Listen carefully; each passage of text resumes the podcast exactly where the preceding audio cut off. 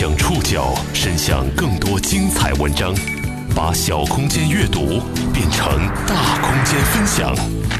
报刊选读，把小空间阅读变成大空间分享。欢迎各位收听今天的报刊选读，我是宋宇。今天为大家选读的文章综合了《新周刊》、虎嗅网、Vista 看天下、南方周末的内容。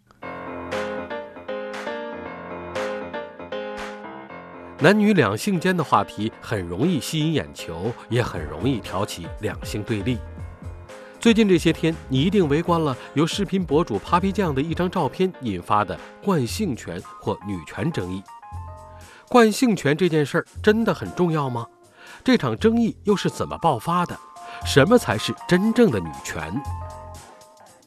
报刊选读今天为您讲述惯性权和女权这波争论，你参与了吗？孩子跟谁姓，这本来是一个家庭内部的私人问题，然而现在却演变成了一场全民大讨论。母亲节当天，今年三月刚刚生子的知名短视频博主 Papi 酱晒出了自己和孩子的合照，并表示：“如今才发现，啥都不如当妈累，当妈最累。祝所有当妈的母亲节快乐，我们辛苦了。”这条微博下。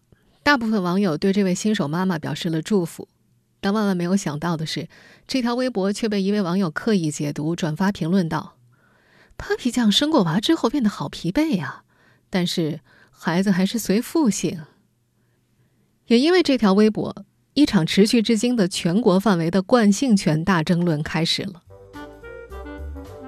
初为人母的 Papi 酱可能怎么也想不到。自己只是因为在母亲节这天发了一张抱着孩子的照片，就莫名其妙被人骂上热搜了。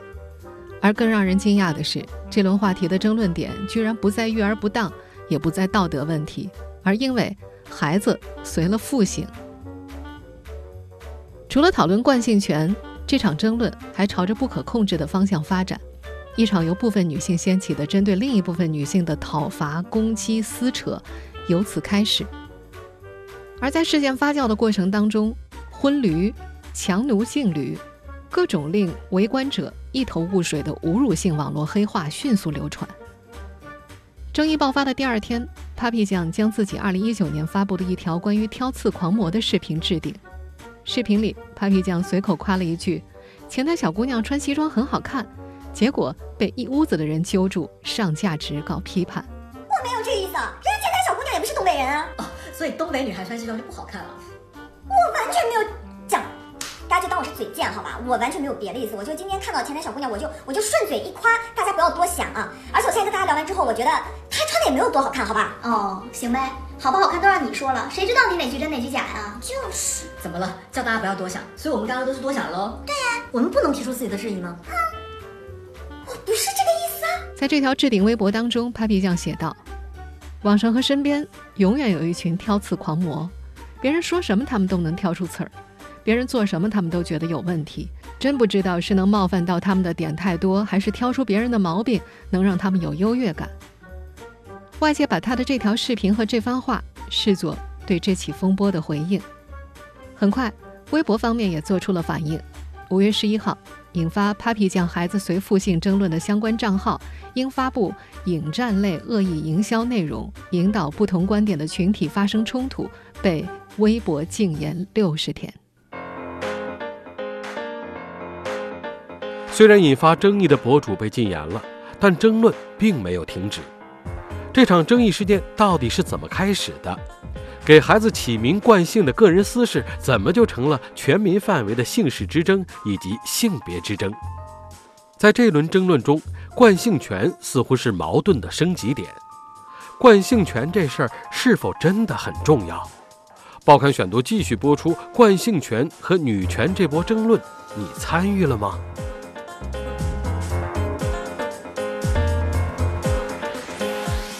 其实惯性权这件事儿一直是近期互联网上的热门话题。就在一个多月前，还出现了一个为孩子惯性权而离婚的爆款帖。虽然并不能确认网帖中爆料的事件真实与否，但引发的共鸣和争议却很多。那么，惯性权这件事儿是否真的很重要呢？在这轮关于惯性权的争论当中，有人认为挑事者是吃饱了没事儿干。这部分网友觉得，千百年来子女的姓一直跟随父亲，根本就没有必要拿出来讨论。还有人觉得，女性在生育过程中比男性承担更多的责任和风险，孩子随父姓不公平。也有人不以为意，认为孩子跟不跟自己姓无所谓，争惯性权这件事儿本身就很无聊。在近几年的社会新闻当中，也不乏因为夫妻争夺惯性权而酿成的闹剧和惨案。随便一检索，我们可以发现这样的标题：离婚后擅自给娃改姓，任性妈妈被告上法庭；新生男婴随母姓，上门女婿手持尖刀欲杀灭妻子；陕西一男子不满孩子准备随妻姓，持斧砍死岳父母。这些社会新闻中的男主人公们。都是惯性权为命根子，绝不允许被女人抢走。就在 Papi 酱事件发生之后，直男圣地虎扑社区上发起了一项投票：如果你的妻子提出孩子跟他姓（括弧就一个），你同意吗？在一千三百多名投票者当中，有将近七成的男性选择了不同意。底下的热门评论也在一定程度上反映了一部分男性在面对这一问题时所产生的本能抗拒。有一条热门评论是这么写的：“我同意他这种想法，所以就放手去让他找个和他同姓的吧。”另一条写道：“同意啊，让他带着跟他同姓的孩子滚。”为什么惯性权如此重要，以至于部分男性死死拽着这项权利不肯放手？我们又要来说些历史。母系社会时，孩子随母姓。进入父系社会之后，孩子由随父姓。说到底，姓氏是由家族权力关系及父母各自所占有的生产资料决定的。姓氏的传递意味着宗族血缘的延续、家族财产的继承。孩子冠谁的姓，意味着传承哪边的宗族和血脉。在父系社会，男性比女性占有更多的生产资料，自然而然就获得了子女的惯性权。女性作为男性的附属品，则丧失了这项权利。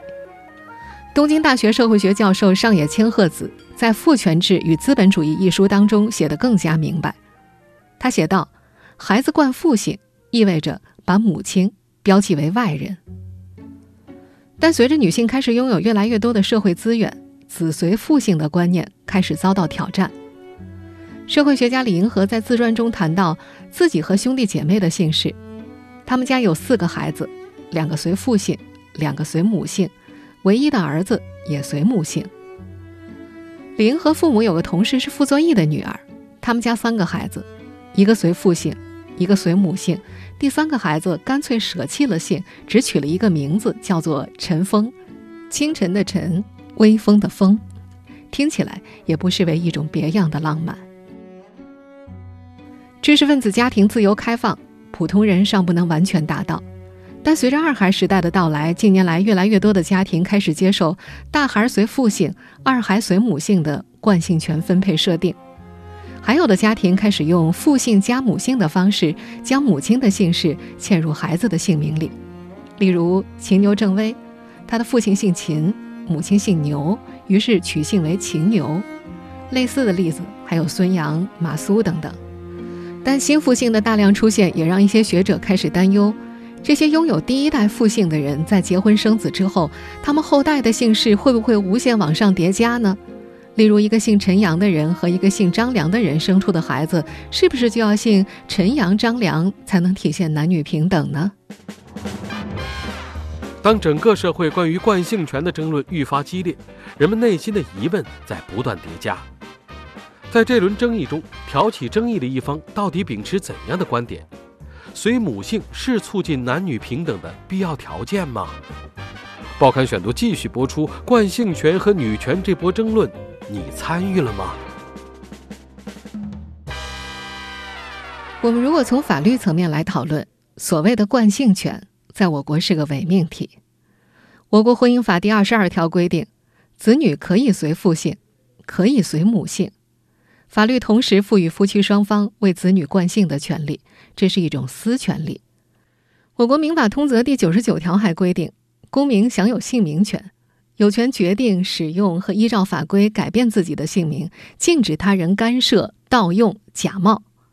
也就是说，无论是父亲还是母亲，要求孩子跟随自己的姓，都是合法的正常诉求。孩子成年以后，也可以按照自己的要求改姓。但在法律实践当中，姓名权不是完全自由的。第三姓在我国很少被允许。根据人民日报二零一八年四月十八号的报道，吕某和妻子张某因为酷爱诗词歌赋和中国传统文化，决定为爱女取名叫做北雁云一，但却被当地派出所告知这不符合出生登记条件，拒绝为其办理户口登记。法官指出，从社会管理和发展的角度，子女承袭父母姓氏有利于提高社会管理效率。倘若允许随意选取姓氏，甚至恣意创造姓氏，会增加社会管理成本，增加社会管理的风险性和不确定性。这也是最近大量复姓出现的原因之一。父母离异之后，未成年孩子的姓氏修改也需要离异双方协商一致，否则将会被视为无效。孩子成年之后想给自己改名的话，同样面临很多麻烦。身份证啊、户口本啊、毕业证啊、学位证啊、结婚证、房产证、银行卡，各种医疗保险和社会保险都需要变更。要想改的话，绝对能够把你累得够呛。撇开法律层面，冠母姓在现实实践过程当中依然会面临诸多的压力和阻碍。毕竟，千百年来，冠父姓已经成为人们脑海中约定俗成的习惯，不可能在一朝一夕之间完全颠覆。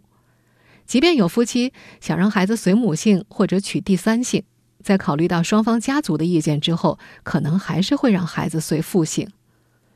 说到这儿，大家不难发现，在我们现今的社会环境之下，惯性权这个问题牵扯甚广，在某种程度上说，这是个争论不清的家族内部问题。如果简单的把它和男女平等画上等号，那就完全是画地为牢了。而男女两性在惯性权的问题上争夺和讨论。只要不违背公序民俗，都可以理解。但是如果借由这个话题去攻击已婚已育的女性，就另当别论了。就说这波被攻击的 Papi 酱吧，觉得人啊，他们有一个排序的，就是对人来说最重要的。我们现在听到的是他之前在某档综艺节目当中谈到的对于独立女性和婚姻的看法。他认为人生最重要的排序，首先是自己。其次才是伴侣、孩子和父母。就首先是你自己陪伴自己的时间是最长的，之后的这一生，我是跟我的伴侣一起过的。孩子和父母都是你只陪伴他们走一段路，剩下的路还是他们自己去走的。他还说自己结婚，双方家长都没见过。过年都是和老公各回各家。过年怎么办？过年也不回去啊。过年我们俩一直都是各回各家，就谈恋爱到结婚到现在，我们两家的亲家也没有见过。嗯，为啥呢？就觉得好像双方是不是还没办酒？什么没办喜酒什么？没有，我们也不打算办。就这个婚礼、蜜月什么的，我自己一直有一个想法，就是对你的父母来说，他们的儿子是最重要的。嗯，对我的父母来说，他们的女儿是最重要的。嗯，所以其实女婿要不要带回来？儿媳要不要那个？这个是次要的，我们先去陪各自的父母比较。Papi 酱的发言应该是出于自己的实际情况，他也从来没有标榜过自己是独立女性，也从没有说过不让孩子随父姓。但在此次掀起争论的部分网友看来，Papi 酱的孩子居然姓胡，这就是独立女性人设崩塌的表现。他们通过微博等途径对这位短视频博主开启了群嘲兼口诛笔伐的模式。有人说，Papi 酱明明收入比老公高几百倍，却不敢从老公手上抢过孩子的惯性权，还走上了婚驴的道路，扛起了大顶。还有人直接给他贴上了“强奴敬驴”的标签。这一系列带有网络黑化性质的名词，让围观群众不明就里。什么叫婚驴？什么叫大顶？什么叫强奴敬驴呢？原来啊，在这部分以女权主义者自居的网友口中。婚驴指的是像驴一样干活拉磨、扛下生活重担的女人。一开始，这个词被一部分网友用来比喻那些为家庭付出比男方更多的时间、更多的精力、更多物质的已婚女性。但后来，这个词就渐渐成了这部分人口中所有已婚女性的代称。在这部分网友的理解当中，“大顶”这个词是和女性相对的，泛指所有享受婚姻红利的已婚男性。至于强奴净驴，则指的是有能力自立却选择扶持夫家的女性。类似的侮辱性词汇还有“胎气”，怀胎的胎，器物的器。这个词原来是男性群体用来嘲笑已经生育的同妻，也就是那些被蒙在鼓里和男同性恋群体生育子女的女性。但后来却成了一部分群体口中所有已婚已育女性的代称。这些侮辱性词汇背后的逻辑非常的简单，他们把婚姻家庭视作剥削女性的敌人。在互联网世界里，什么不婚不育保平安啊，再不努力将来是要结婚生子的口号已经喊了很多年了。但这部分人在把男性当作剥削女性自由和健康的罪魁祸首之后，又把仇恨带入了女性内部。他们粗暴地把婚育与否作为划分女性阵营的唯一标准。他们觉得那些已婚已育、孩子和父亲性的女性就是父权制的奴隶，正是他们在拖女权事业的后腿。很难想象，在这轮争议中，使用侮辱性词汇攻击已婚已育女性的大部分网友也是女性。这些言辞激进的发声者是真正的女权主义者吗？惯性权和独立女性或者女权本身又是否存在必然联系呢？报刊选读继续播出惯性权和女权这波争论，你参与了吗？有人把上述激烈攻击已婚已育女性的群体归类为激进派女权，但事实可能恰恰相反。这部分人或许已经走向了平权的反面——厌女。激进派女权主义的概念诞生于二十世纪六十年代到七十年代。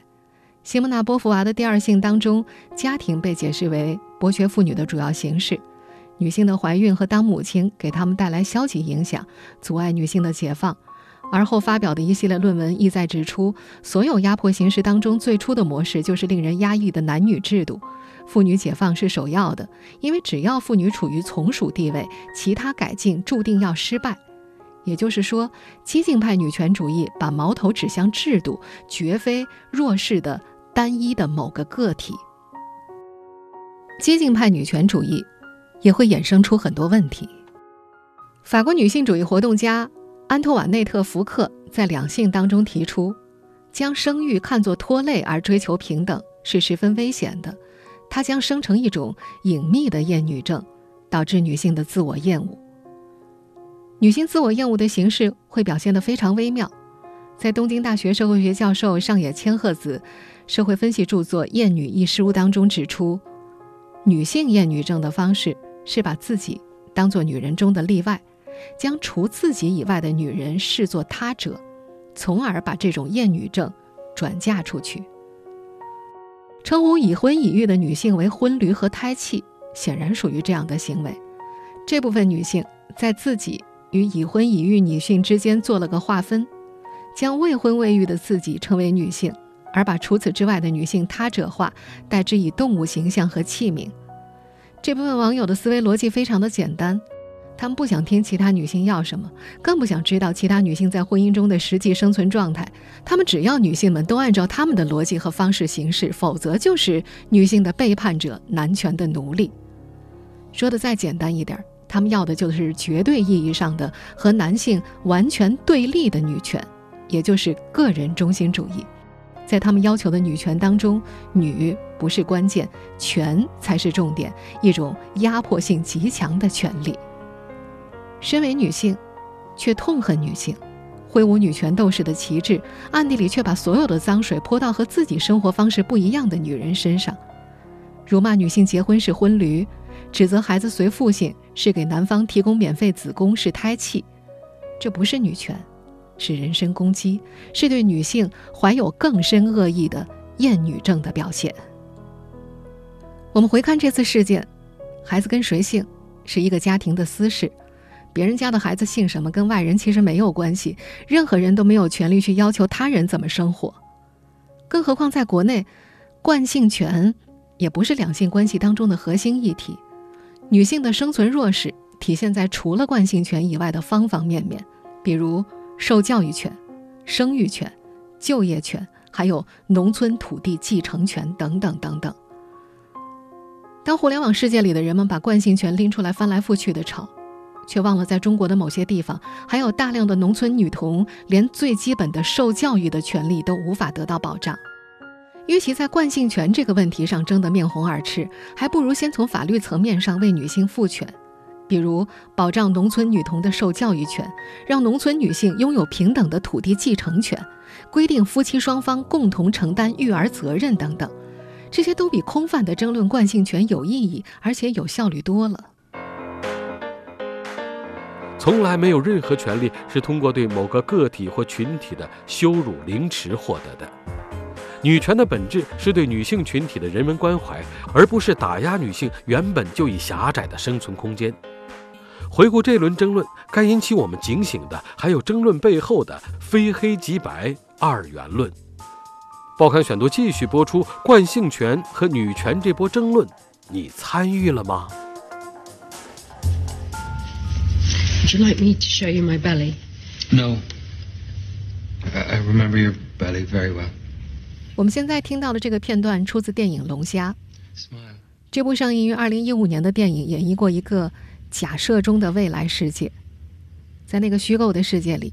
一边是歧视单身者，强迫单身者必须结婚，否则就要被变为动物；而另一边则是每个人都必须保持单身，如果恋爱就要被处以极刑。这个原本处于电影中的大胆设想，没想到居然已经一步步逼近现实了。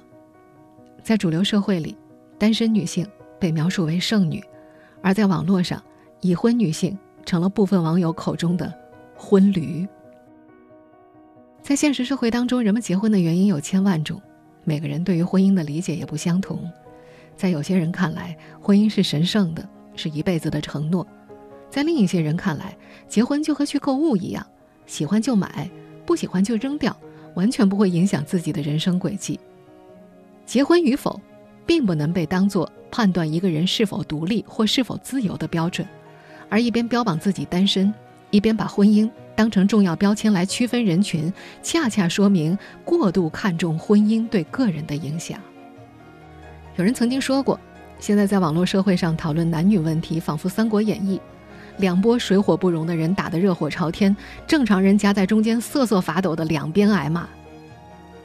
曾有人批评网上的男女性别对立，只是没想到如今战火愈演愈烈，这种攻讦甚至已经延伸到了女性群体内部。而这桩由惯性权所引发的争论，最令人恐怖的地方还在于，它让隔着屏幕的人们感受到了群体之间的诋毁和怨恨，那种非黑即白的二元对立。在近些年的互联网上，这种对立的氛围越来越常见。各种小群体所支持的观念看起来南辕北辙，但那种非我族类、其心必异的态度却是大同小异的。那就是疯狂批判那些和自己观点不一样的人，认为这个世界只存在 A 或者 B 两种选项，没有任何的中间地带。如果任由这种观念和对立发展下去，长此以往的话，人们只能接受和自己观念相同的人，只和自己观念相同的人来往，而把其他人看作异端。这除了让我们这个社会越来越割裂之外，还能带来什么呢？我们总说我们身处多元社会，我们比前辈们有更多的选择，但在多元选择的前提之下，我们更需要学会尊重别人选择的自由。无论男女，你人生的重心可以选择工作，也可以选择家庭；你的生活方式可以选择婚姻，也可以选择单身。你可以生孩子，也可以选择不生。希望任何人都可以去过自己想要的生活，而不被任何人攻击，并且有能力对自己的选择负责任。只有学会尊重每一个独立的个体，我们才能离真正的平权更进一步。